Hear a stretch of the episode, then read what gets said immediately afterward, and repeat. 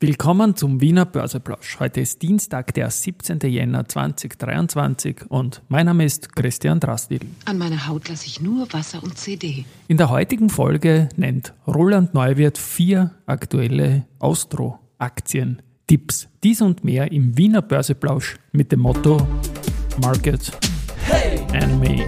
Here's Market and Me. Podcasting for Equity. Freebies for Community.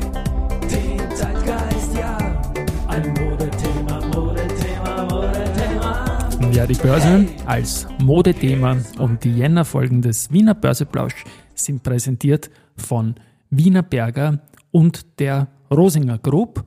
Ja, eine spannende Phase im Wiener Markt auf jeden Fall, auch wenn es heute ein bisschen eine Korrektur gibt. 0,2% Minus allerdings nur noch auf 6.949 Punkte im ATXDR. Gewinnerseite die Capsch Trafficom mit plus 2,2%.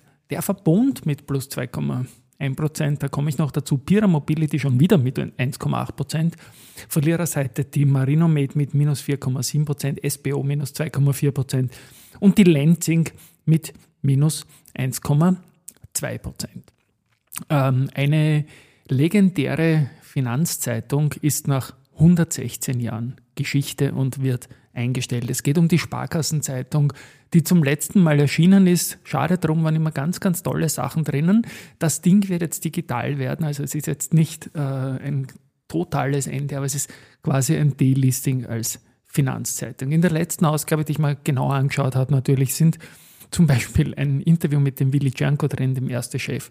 Und da geht es darum, dass er sagt, der Anteil der leistungsgestörten Kredite ist bei der Erste Group bei 2%. Das ist ein Low, das ist natürlich super für die Bank, aber ich wusste nicht, dass die Non-Performing Loans leistungsgestörte Kredite im Bankerjargon heißen, aber sowas liest man halt dann auch in der Sparkassenzeitung und künftig hoffentlich digital. Also tolles Produkt und ja, sollte in irgendeiner Form erhalten bleiben.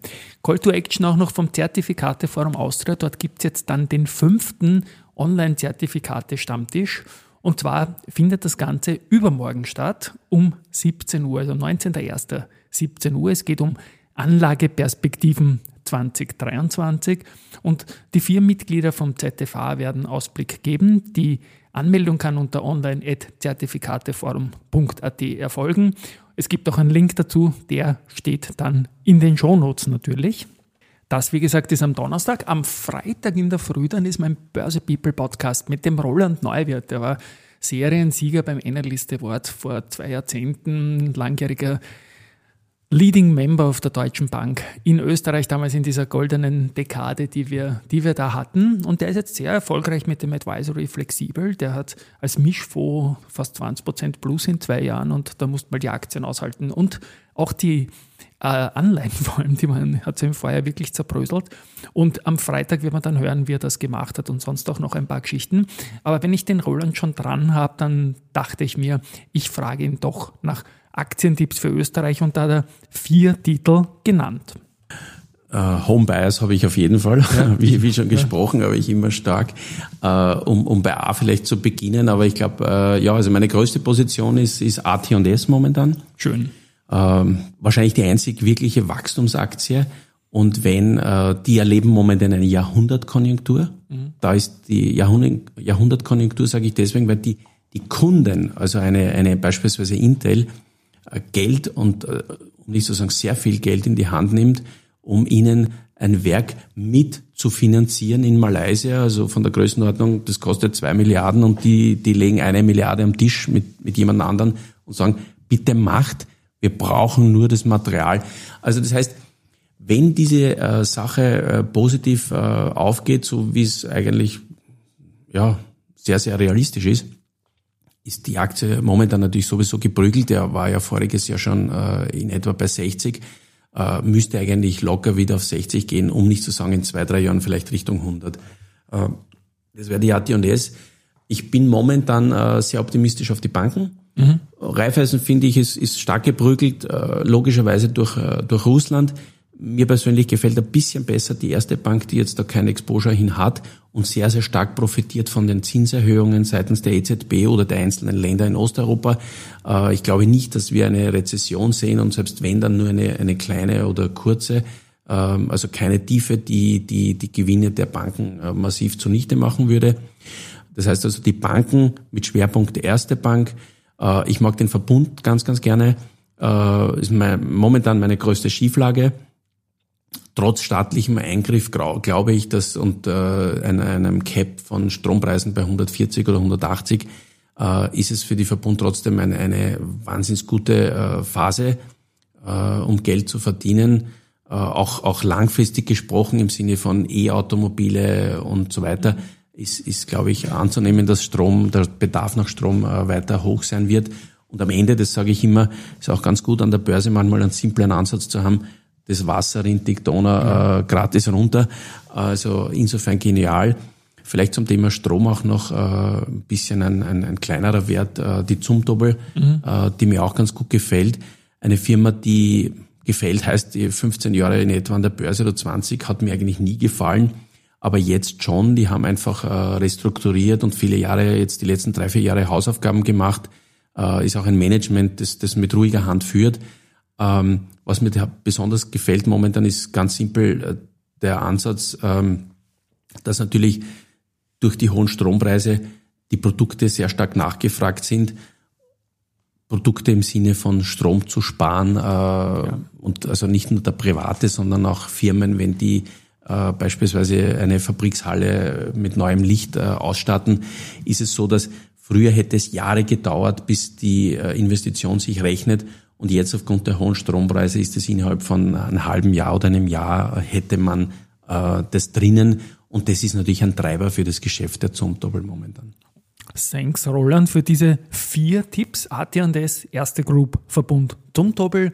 Den Advisory Flexibel werde ich in den Shownotes verlinken. Wie gesagt, viel mehr vom Roland und ein paar wirklich orge, witzige Geschichten aus älteren Jahren gibt es dann am Freitag im Börse People Podcast. Den Verbund hat der äh, Roland erwähnt.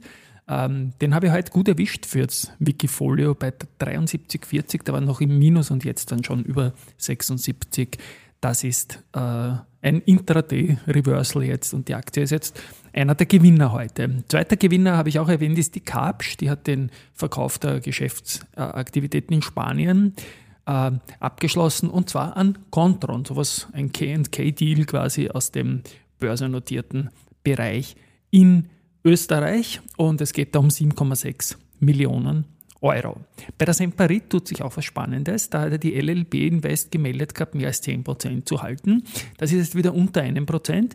Dafür hat der Alain de Krasny über die Krasny GmbH den Anteil von 5,02 auf 10,07 Prozent erhöht. Und man weiß ja, die Isabella de Krasny ist eine der besten Auskennerinnen, positiv streitbar, aber die weiß schon, was sie tut, sage ich mal. Montana Aerospace, ähm, die haben ein gutes Q4 gehabt. Nettoumsatz und adjustiertes EBITDA sind deutlich gesteigert worden und die Nettoverschuldung konnte reduziert werden. Äh, Gesamtjahresprognose 2022 wird äh, erhöht. Und zwar der Umsatz war 1,3 Milliarden Euro, jetzt neu in der, in der Prognose drin und vorher hat man 1,16 Milliarden gesagt, also mehr als 10 Prozent plus.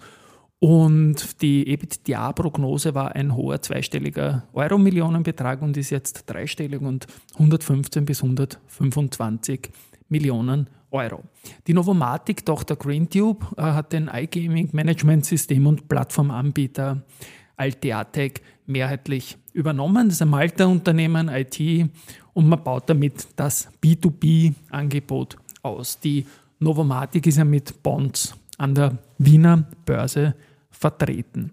Abschließend spiele ich noch die Musik für Research. Und zwar Alster Research hat Wolfgang mit Kaufen bestätigt und auch das Kursziel ist unverändert bei 23 Euro. HSBC kaufen Do Co. Ebenfalls eine Bestätigung. Kursziel geht von 102 auf 108,2 Euro nach oben. Kepler Chevreux bleibt bei Agrana auf Halten, geht mit dem Kursziel aber von 14 auf 16 nach oben. Alster Research bestätigt Contron mit Kaufen, geben ein Kursziel sogar von 30 auf 31. Jeffries hat Contron ebenfalls auf Buy und 24 Euro.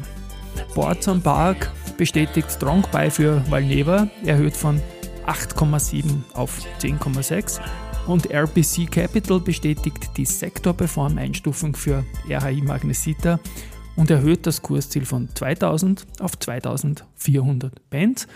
Die Absparmusik ist zu Ende, die Folge ist zu Ende. Wir hören uns morgen. Tschüss und Baba.